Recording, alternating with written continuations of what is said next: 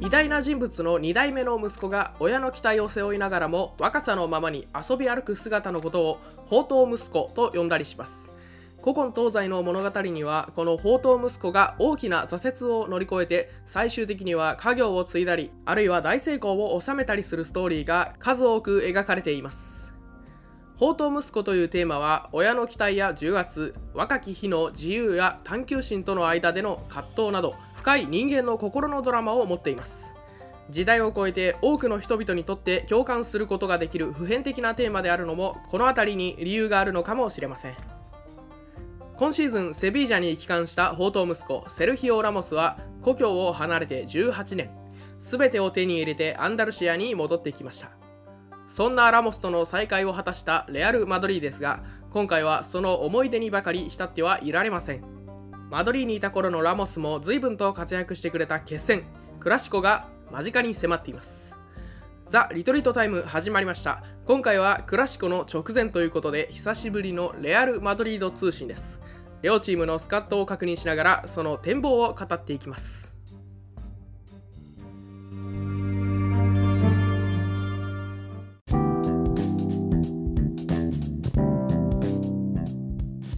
こんにちはマドリディスタの吉藤です三流稲ポの開きです。このポッドキャストは世界のフットボールシーンに関するトピックやニュースについてゆるく語っていく音声サッカー番組です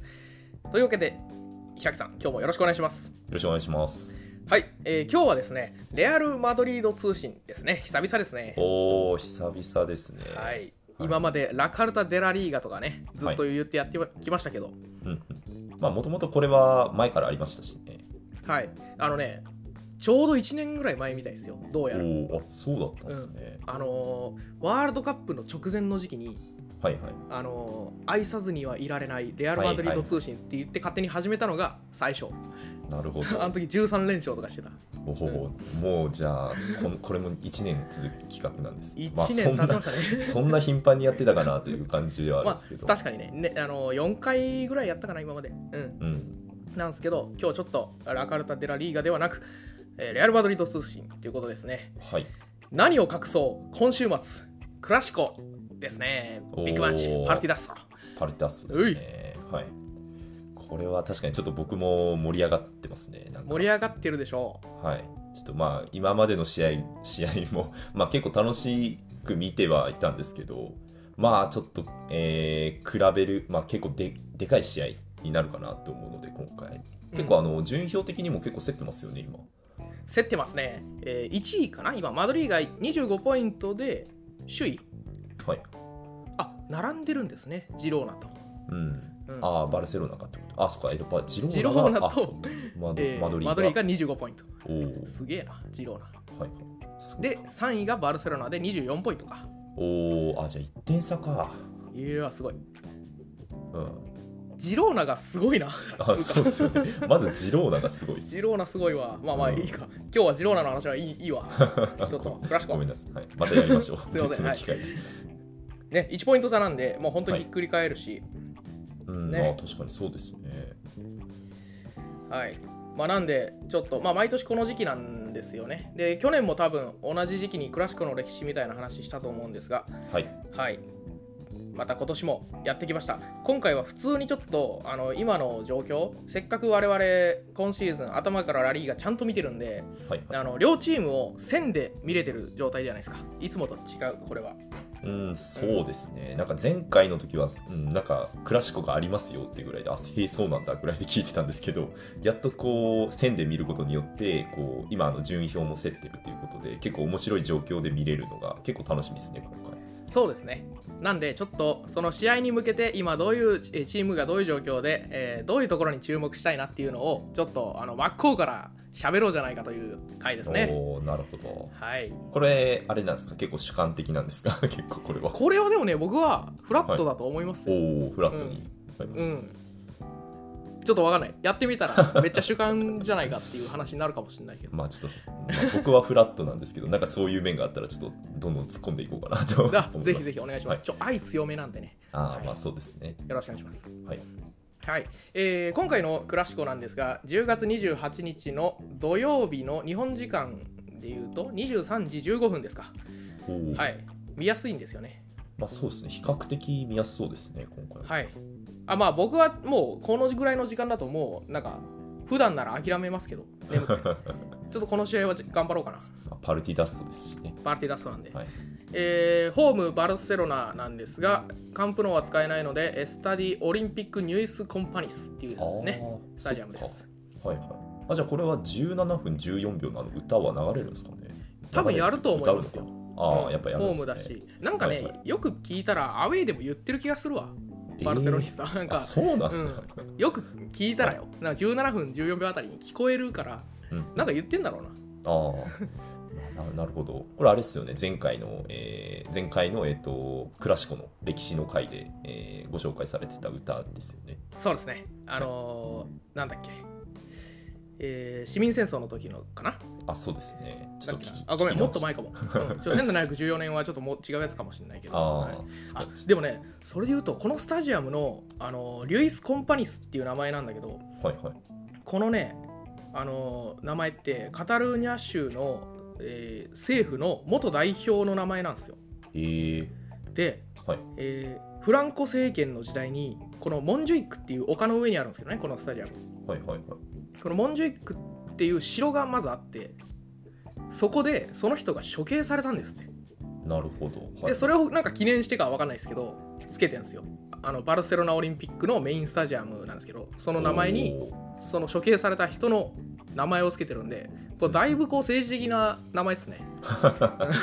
まあ確かにあなんかあのあれでしたよねえっとプレシーズンマッチとかにも名前つけてたりとかして結構なんかそういう偉大な人の名前つけがちなんですねまあ、スペイン人は結構名前つけがちだと思いますねまあちょっとスペイン人っていうところもやらややこしいですけどあまああそ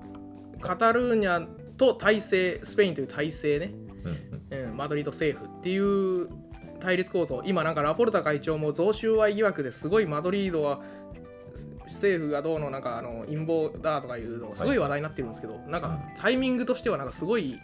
えーなんかいいいのか悪いのかなんか盛り上がってる時にこういうクラシコが開催されますね、おーまあちょっと確かに外なんか外野も確かにちょっと盛り上がってるって言ったらあれですけど、うんうんまあなんか結構そういう状況ではあるのでより面白みがありますね今回は。ですねうん。はい、まあそんな中開催されるこのクラシコなんですけど、はいえーっとねさいえー先にちょっと今節第10節の試合で、えーこの2強がどういう試合をしたのかを若干振り返ります、はいお願いします。えーどっちからいこうかなバルセロナからいきますかホームなんで、はいえーバルおサ願いします、えーバルサはホームでアトレティッククルブとの対戦でした、はいはいえー結果は1対0でバルセロナの勝利、ん80分の、えーこれ誰だマルク・ギューかはいはいはい、マルク・ギウのゴールで勝利と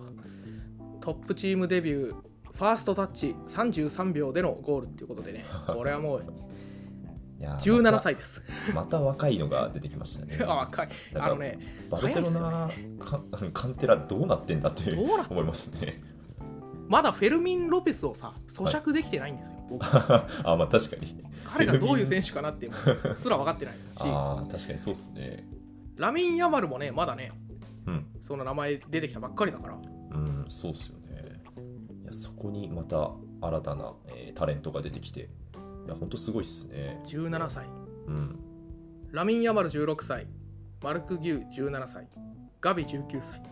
フェルミン・ロペス 20, 20歳かな、うんああ、若い若いな。いや、この、だからこのス、なんかスタメンの平均年齢とかすごい若そうですよね。ガビもいるし。本当だうん。先週のねスペイン語の時に、はいあの言うか迷って結局あの時間的に言わなかったんですけどはいはい。カンテラって採石場って意味なんですよまずはいはい。採石場ね、うんまあ、そういうメタファーがよく使われていて、はいでバルセロナのカンテラはラマシアっていうね名前なんですよねはいはい。でラマシアって農場とかそういう意味なんですよねうんうん。農園とか、うん、だからまあそういう選手を育てますよみたいな感じじゃないですかはいはい。でレアル・マドリーのカンテラは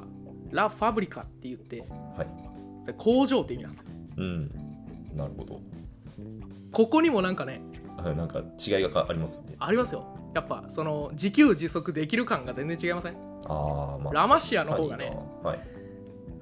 取った取れた手をそのまま使いますみたいな感覚があるじゃないですかもはいうラファブリカって出荷前提で育てますみたい ななんかね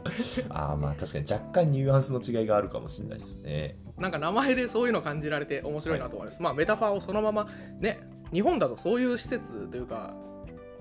ユース組織に工場とかいう名前つけたらもうめっちゃ怒られそうじゃないでうーん確かにな。すかねうん、なるほどなんか確かにそういう面白さありますね。スペインの方ではまあねこの、えーアトレティック戦に戻しますと話を、はいはい。えーちょっとバルサ苦戦したんですよねだいぶううんん、そうですね。ねなかなあか見ましたこれあ見ました見ました。うんうん結構まあ前半とか特に、えーアトレティックが結構積極的にプレスいってたんで、うんなかなかビルドアップ苦し,、えー苦しんでるなってイメージですね。うんイメージでしたね。アトレティックミドルゾーンでブロック敷いて、ね、そこから強めにプレスかけるっていうのがかなり効いてて多分シュートの本数でいうと相当上回ってたと思うんですよね前半はああまあそうですね。やっぱ怪我にいて苦しいみたいなところありますよねビルドアップバルセロナはまあ確かにちょっとフレンキー頼りなところが結構よりこの、えーフレンキーいない期間で分かってきてる感じがしますよね。そうですねそれとやっぱギュンドアンが前にいたからあとフレンキーが後ろにいたからうん成立してた攻撃っていうのがフレンキーいないからギュンドアンが後ろに来ちゃってそれでなんかもうちょっとまあ別にギュンドアン後ろっていうのは悪くはないんだけどまあフレンキーのような推進力は発揮しないから、うん、まあだかあらーそれで結構その普段のやり方と違うものを求められた時にバルセロナちょっと今今んとこどうビルドアップしていいのかっていうのが手詰まりなような感じがしますうんそうですね。はいまあまあこの試合はそんな感じですかねはい。はいはい、えーそれから一方のレアル・マドリードなんですが、えーはいはいアウェーでセビージャとの対戦、うんはい、こちらは1対1でドローということでしたうん、まあねあセルヒオ・ラモスと対戦して久々にねうん、そうですよね。なんかあのリュディガーとやり合ってましたよね。やり合ってま したね。ねえ。うん、いやでもやっぱ、えーなんだろう危機管理能力なんか危機察知能力みたいなところはすごい衰えてないなっていうのはちょっとこれセビージャの話になっちゃいますけど、うんは思いましたね。驚いてないっすね。うん、あとやっぱロングボールとかね、サイドチェンジとかもすごい精度ですかうら、やっん確かに。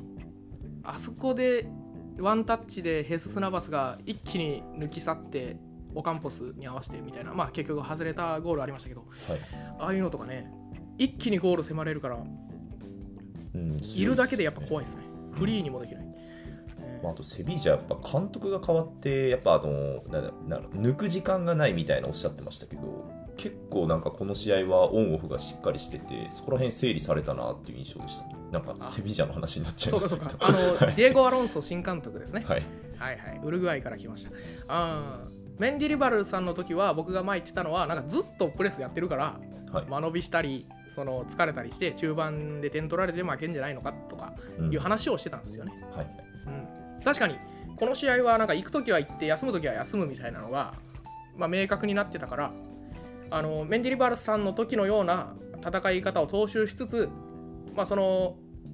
抜き時は抜くみたいなうんのがあったがためにこういう効率のいい戦い方ができたかなというのは思いますね。うん、そうですねそこはちょっと感じましたね、あとやっぱごめんずっとセビージャの話だけどはいあの433に新しく変わったんだよな確あかーあそうなんですね、スマーリっていうビボーテの選手が入って、はいえー今までは4231だったんだけどそれでそのラキティッチとジブリル・ソウっていう2人のあの今までドブレピボーテだった選手をインテリオールで使うようになって、えー高い位置に置けるようになったのも結構大きいと思いますね。ああまあ確かにちょっとラキティッチにはそこの位置で仕事してほしいっていう面はありますしねありますね。あとジブリル・ソウもどんどんボックス内侵入していく動きがあって良かったと思いますんで。おはい。まあ、セビージャちょっと今後期待なんですが、えーマドリーがね、あのーなかなか、これやっぱね、FIFA ウィークの次の試合だからかわかんないけど、やっぱコンディションが皆さん上がりきっていないんじゃないでしょうか。ああなるほど、うんまあ、確かにちょっと勢いはなかったっすよねやっぱよく言われてるのは、南米勢にやっぱね、どうしても依存してるイレブンなので、はいはい 南米からの移動ってかなりタフで、それこそブラジルとウルグアイが対戦してるわけでしょ、確か、この そうね、ウなんだィーク。はいだ から、ね、潰し合ってるわけですよ、マドリーの選手たち。なるほど消耗がすごくてだからだからその辺のメンバーがちょっときつそうだったというふうにはよく言われてますねいろんなとこで、なるほど。まあ確かにな。なんか、だから行ってないクロースがすごい、あの、レーティングが高いのはそういうことなんでしょうね。 あやっぱ頼れますねこういう時クロうんクロースはねまあ確かにそうですね。うんあと、あとロドリゴがちょっとあれですね、決定機を結構外してるイメージがあって、ここが心配だなと思いましたね。そうですねここ心配ですね、うん。なかなかノーゴールが続いてるんじゃないですかね。そうですねここちょっとクラシコでもキーになるかなと思いますんでお後なるほほどどちょっとやっていきましょうか、はい。はい、そんなところです。えー直近の試合、2試合です。うんえーで、えーこれによって1ポイント差に変わったんですね。あのバルサが差を詰めて、えー25と24になったという感じですね。おあ、なるほど。うんはいはい。はいえーというわけで、ちょっとじゃあスタメンの予想みたいなことをしていきたいんですが、はい。えーまあね、はっきり言って、その予想の11人を並べてもしょうがないかなと思って、その、 並べてもしょうがないというか、その、11人はもうわからんと、僕は、まず。はいはい。だから、その、現状の怪我人と、あと、序列ね、最近の試合での、えーその話をしたいと思います。はい。はい。で、あの確実にここはこの人だろうっていうのはあのちょっと言いますね。なんで、後ろからちょっと言います。はい。お願いします。まずホームバルセロナ。えーバルセロナなんですが、えーまずゴールキーパーは手足低減で確でしょううんうん。と。で、ディフェンスラインは、えー右が加入以来ずっとジョアン・カンセロスタメンなので、ここは確定で。はい。で、左もバルデが、まあ、休んだりはしてるけど、レギュラーだろうと。えー両ラテラルは確定でいいと思います。うん。で、えーディフェンダー、センターバックに、えークンデが怪我をしてますんで、ここがまあポイントですよね。はい。はい、組んで怪我してて、まあ、おそらくもうほぼ間に合わないだろうって決まってるんで、えークリステンセンとアラウホなんじゃないかと。うん。はいまあこうなるでしょうね、ここは。はい、アラウホね、あのーアラウホもアラウホで A マッチウィークでウルグアイ代表だったんでその相当消耗しててねアトレティック戦は出てなかった ですがはい。あ途中から出たかな、はいままあ、まず間違いなくアラウホで来るんじゃないかと、うんはい、っていうところですね、はい人選のポイントとしてはこの右センターバックぐらいうんうんでピボーテなんですが、えーまあロメウだろうなロメウがちょっと最近スタメン外れたりしてるんですけどまあおそらくこれは休ませたりしてるだけなんじゃないかなと思うんで、うんえーレギュラーとしてはロメウじゃないかとうんうんまあそうですね、ちょっとロメウじゃなかったら多分ギュンドアンになるのかなと思うんですけど、ちょっとやっぱギュンドアンは前目に使いたいところではありますよね。そうですねうんでインテリオールに関してはガビとギュンドアンが最近はずっとやってるんですが、はいえーペドリが戻ってくるとか来ないとか言われてますがおそうなんだ。はい、まあ、今のところ戻ってきてないです。で、えー、とチャンピオンズの試合がミッドウィークにありますよね。まだそれより前に一応収録してるんではい。分かんないんですけど、まあ、戻ってきたとしてもいきなりクラシコでスタメンでお願いしますっていうわけにはいかない気がするんで、うん、そうですね。ねなかなか。だからまあガビ、ギュンドアンで来るんじゃないかという予想ですね。はい。はい、で、右のエストレーモからいこうかな。右のエストレーモは、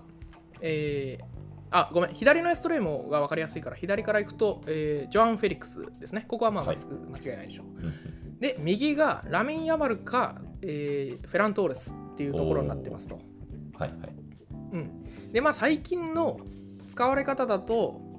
まあ、最近フェランが結構スタメン多いんですけど、ただ、いるならラミン・ヤマル使うんじゃないかなという感じはします。おーコンディション次第かな。うんおー結構なんか冒険な気もしますけど、なんかフェランで行くのかなって思ってたんですけど、そんな、えー、ヤマルなんですね。うん、なんかね、そんなにフェランもさあの点取ってた序盤戦ほど調子良くないと思うんで、はいはい。まあ、ラミン・ヤマルスタメンでもいいかなって僕は思いますね。おお。ただ、なんか代表ウィークでなんか怪我したかなんかっていう話がちょっと出てたんですよ。はいはい。なんですけど、なんか問題なかったみたいで、アトレティック戦は途中から出てたんで、うん、出てましたね、普通。うん、だからこれはね、ちょ正直どっちにでくるか分かんないっていう感じなんですけど、まあ、僕としてはラミン・ヤマルの方が見たいなっていう感じですね。なるほど。えーそしてデランテーロですけど、えーここねレバンドフスキがこれまた怪我してるんですよね確かうん。ここ間に合うんですかね、ベロンこれ怪しいですね。おお。うんなるほど。また一応なんかベッティングサイトとかになんか負傷者リストみたいなの載ってたんで見てみたんですけど、11月の、えー初め頃に戻ってきそうみたいなあ予想らしいですね。もう無理なんだそのサイトではどううーうんんそうですね。まあどうなんだろうって感じですね。ここが戻ってくればレバンドフスキだし戻らなければどうなるんだろうなフェランとかになんのかなああ、アトリティック戦はフェリックスを中に入れてたりとか、フェルミン・ロペスとか、まあなんか多分あのファルソネーベだと思うんですけど、うんまあ、結構あの入れ替わったりしてましたよね、ここは。そうですねなんでまあそのパターンで来るかただクラシコだぞっていうねのはありますかうーらんそうですね。まあでもいないもんはしょうがないよまあ仕方ないですね。まあレバンドフスキ帰ってきたら間違いないんでまあそこ次第という感じっすねいやー、レバー見たかったな、ここは。ねえなんでまあポインその人選のポイントとしてはデランテーロと、えー右のエストレーモとあとは右のセントラルですねはい、その3つだと思いますはい、はい一方じゃあちょっとマドリーの方いきますかねはい、お願いします。マドリーはダイヤモンドの442なんですが、えーゴールキーパーはケパ、これ間違いないですね。うんはい、で、えーディフェンスラインに関しては、えーっとちょっと怪我人がいるんで、あれなんですが、もう確定と言っていいのは、カルバハル、リュリガー、アラバです。はい。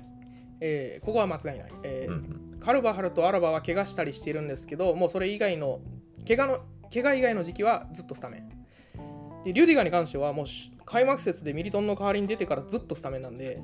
うん、逆に心配、消耗とかが、あの、まあ確かに。累積警告はなんとかクリアしたみたいですけど、はい消耗すごいと思いますよ、あのドイツ代表もやってるし。まあ、そうですよね。確か、ナチョはもうあれなんですかね、開けたんですかね、あのレッドカードをもらってたと思うんですけど。あ、そうですね、ななんかな、ナチョはね、3試合出場停止だったから、治療な意外と長いんだやなつで。なんですけど、なんか謎の力が働いて2試合になりました。 これ、よくわかんないです。あその、 体制側のごい力が。そはうい。そう、マドリーアンチマドリーでしたが、あアンチマドリーの立場からね、そこすごい追求されてますんで、なんで2試合なの、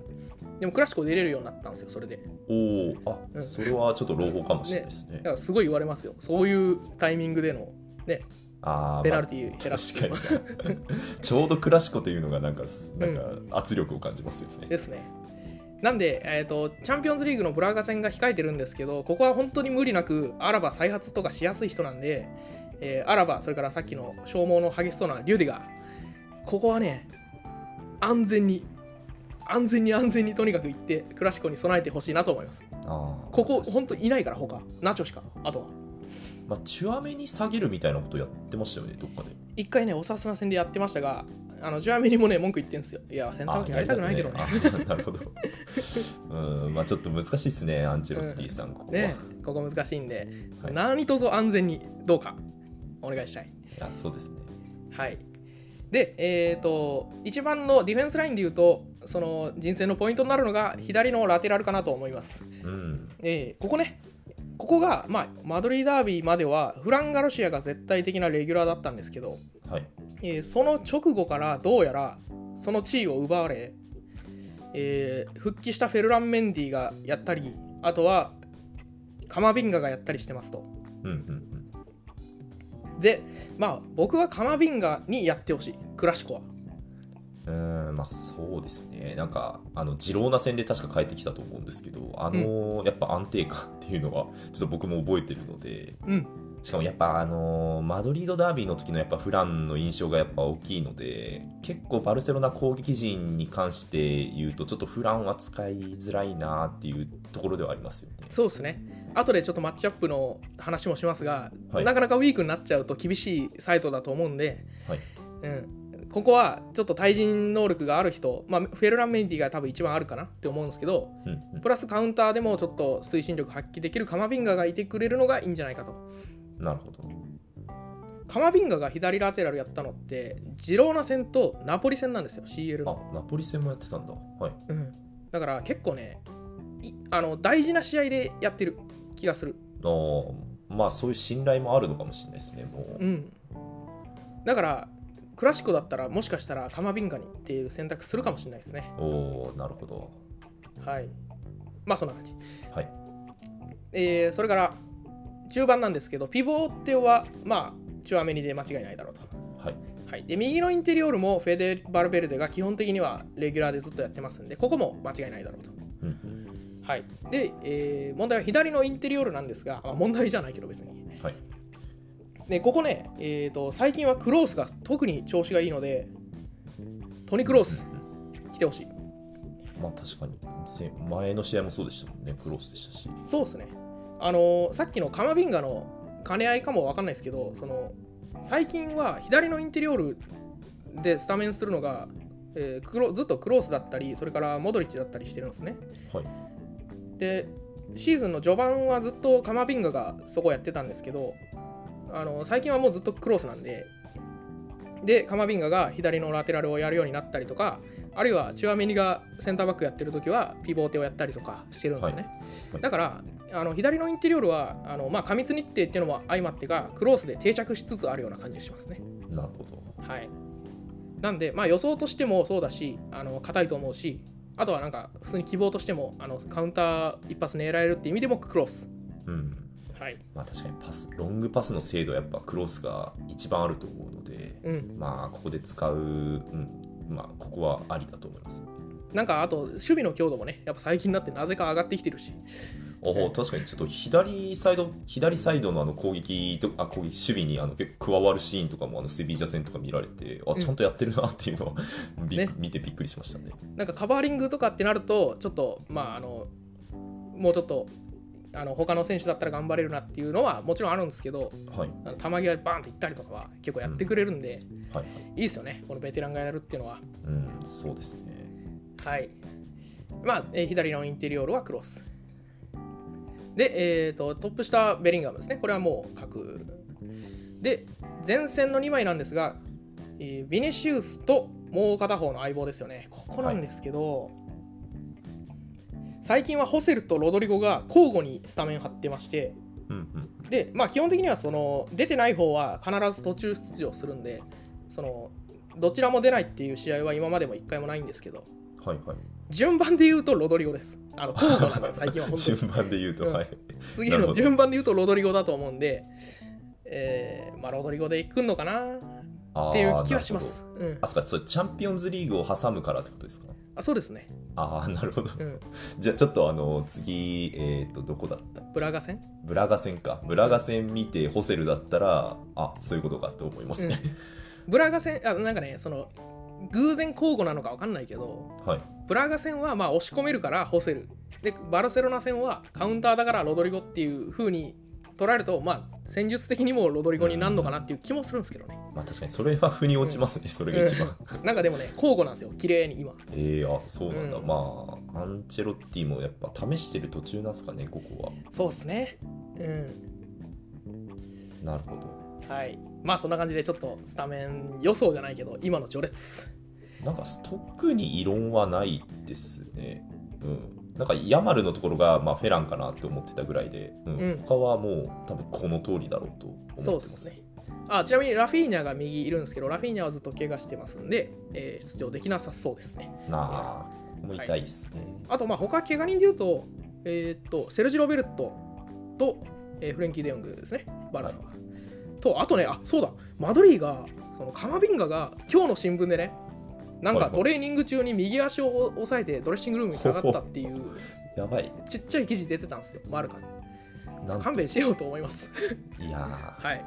ここは、まあ、左サイドバックかここメンディかフランガルシアう来るんまあメンディーでしょうねなるとしたらうんまあすうん、かもしれないですね見たいけど今熱弁したんいでそういや思い出しちゃったあら、なんとやっぱ怪我が多くなってくるなこの時期は、うんどうしてもねうん、まああのー負傷者っていう意味で層の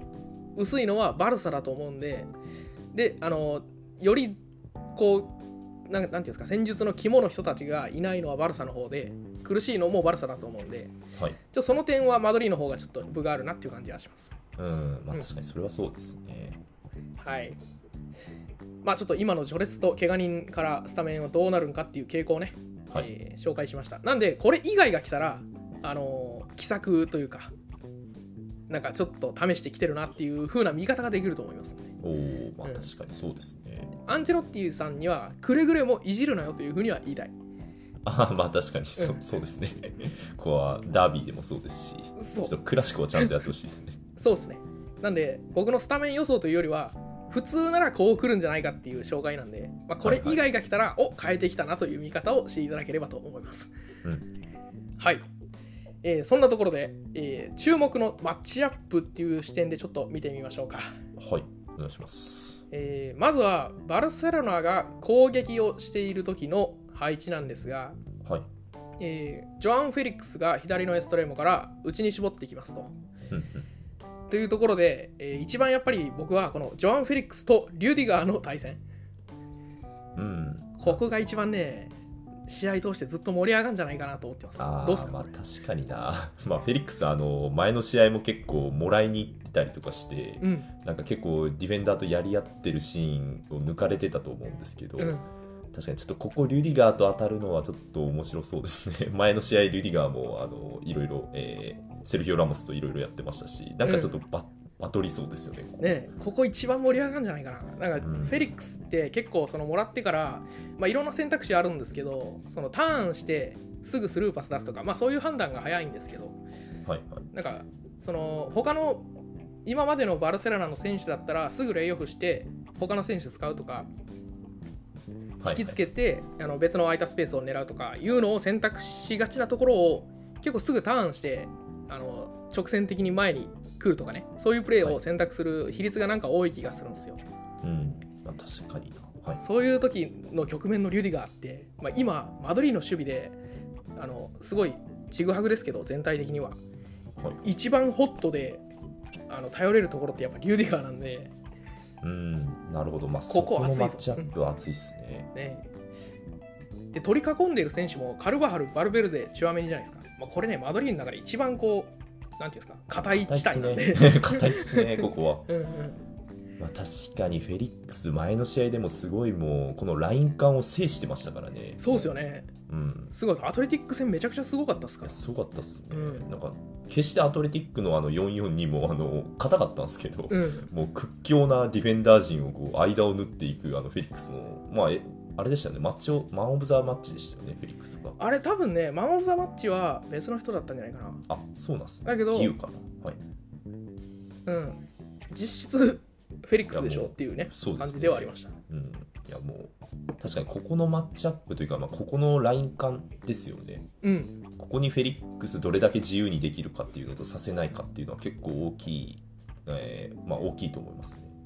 そうですね。なんで言うならばちょっとねあのあの試合のアトレティック戦の縦パスはイニゴ・マルティネスだったんですけど、はい、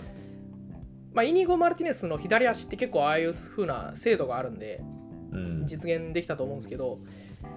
だからそれをできるかですよね。他のクリステンセンとかギュンドアンとかになると思うんですけどね。ああクリステンセン左利きでしたっけこどっちだっけなだから右じゃないかな。こはあなるちょっとほわかんない。どうん確かにイニゴ・マルティネスからの、えーあ得点シーンもそうでしたもんね、うん、えーフィードからでしたし、うん、確かにな、まあ、出し手がいるかっていうところか。まあ、いろんな媒体見ていただいたらもしかしたら皆さん知ってるかもしれないですけどバルセロナは本当に最近のビルドアップがね全然あのちぐはぐというかうんあのダメで、えーなかなか苦労してるんですよ、はいはいえーというのはなんかカンセロにちょっと制限かけてんのかなとかあの偽サイドバックロールあんまりしなかったり、あとバルゼもあんまり上がらなかったりするんでちょっとね後ろ重めのあの4枚プラス2枚で結構どうにもなんない持ち方をしちゃってるんですね最近は。はい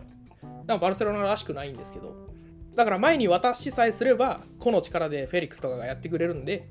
どうにかなるんですけどうんうんそこまでですよねボールをどう持っていくかうん、そうですね。まあ確かにそこで、うん、イニゴ・マルティネスのあのフィードとかは生きてきそうな気もしますね。はいそうですねなるほど。だからイニゴでもいいかもねクリステンセンじゃなくてあー まあ確かにそこちょっと、えー一つポイントですね。フェリックスとリュディガーのところいいっすねえー対するレアル・マドリーの攻撃なんですけど、は。はいはい。えー今度はまあ逆、まあ、同じかなビニシウスですよねビニシウスとアラウホとはい。ああ、はいここマッチアップか。はいはいはい。なるほど。ここは、なんかあれですよね。もうすずっとややり合ってますよね、この二人は。もうね昨シーズンからずっと同じようなことやってますしうん。あのーあ実際にはこれカンセロが対面なんですけど、はいあのカンセロ一人じゃ正直どうにもなんないと思うんで、はい荒穂がカバーするだろうと、うん。うんでカンセロもなんかそんなに最近は上がってこないんですけど、えーまあ押し込んできた時に背後のスペースをビニシウスがバーッとつくとかはい。あとは一応442ダイヤモンド型なんでちょっと中央寄りにいるから、まあ、そうなったらアラオホとの1対1になるからね、はいはい。うん、そういう意味でもビニシウス対アラオホっていうシーンがなんか増えるんじゃないかなというのは思うんですようん。なる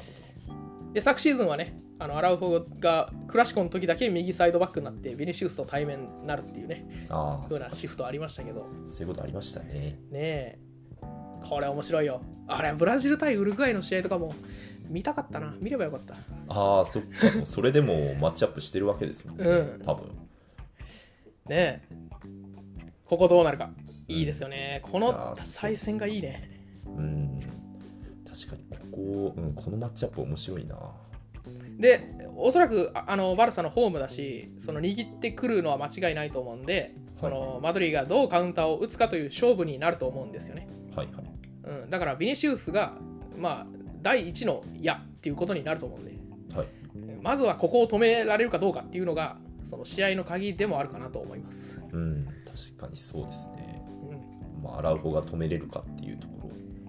第二の矢で言うと、やっぱロドリゴ、ベリンガムあたりになるんですかね。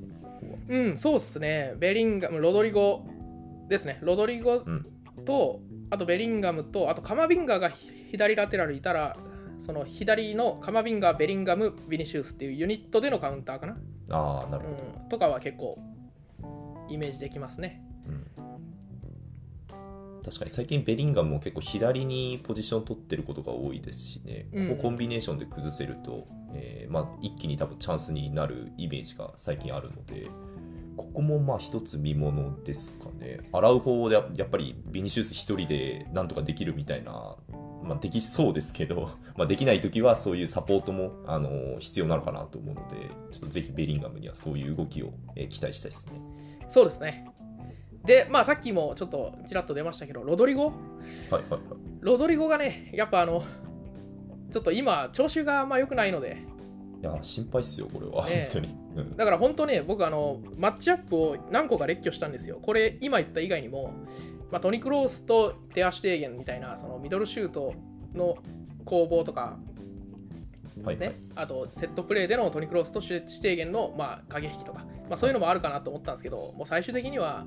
ロドリゴ対ロドリゴ、自分との戦い、もうここに尽きるかなっていうふうに思いますよ。うまい、うまい っすね、なんか。はいえはい。まあ、そうっすね。うん、なんかセビージャ戦も結構チャンスありましたけど、うん、なんか、うん、確かに。決めれそうなシーンで決めれないっていうところが大きかったんで、なんか精神的なところなのかなとか、 陥っちゃってんじゃないかなってはちょっと思ってたんで、なんかそうなるかもしれないですね、本当。ね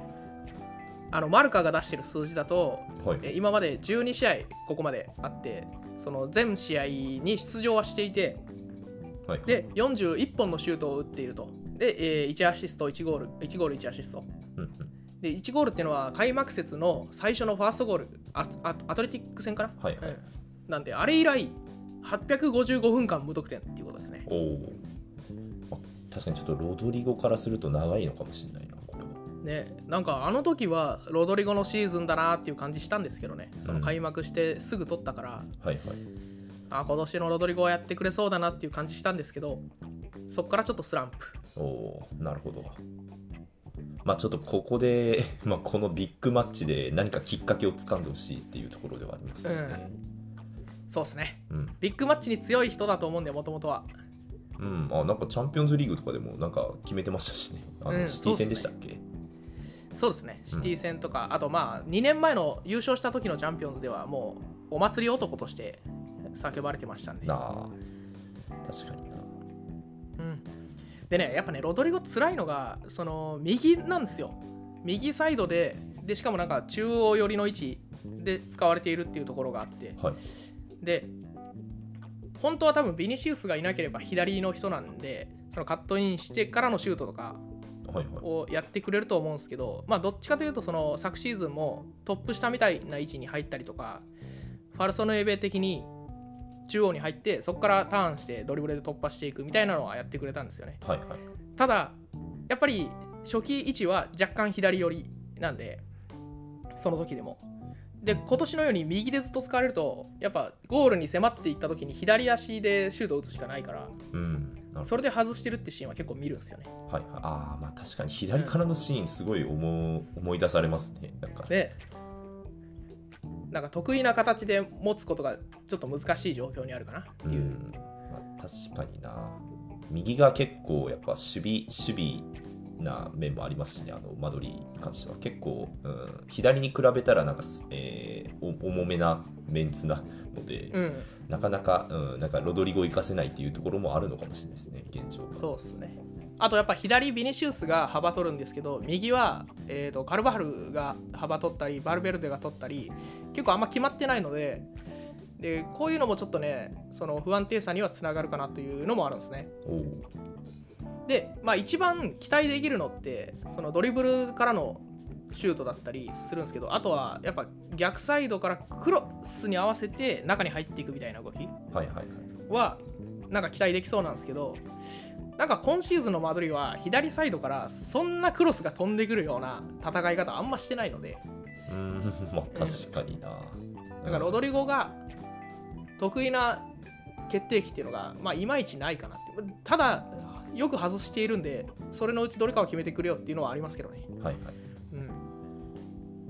まあ1個決まれば自信がついてもう一歩早く打てるようになるっていうのがあると思うんでなんかちょっと今は相当精神的なところですかねうんあるかもしれない。まあ、確かにちょっとロドリゴはまあ自身に勝ってほしい打ち勝ってほしいです ね、はいね、PK 外したりしてるのもちょっとでかいんですよね、多分何試合か前にありまああしそっかありましたね、た。はい、なんでね、はいまあ、ちょっとロドリゴに頑張ってほしいなと、特に僕は思います。はいいはい、まあ、そんな感じなんですけど、どうですか、クラシコ。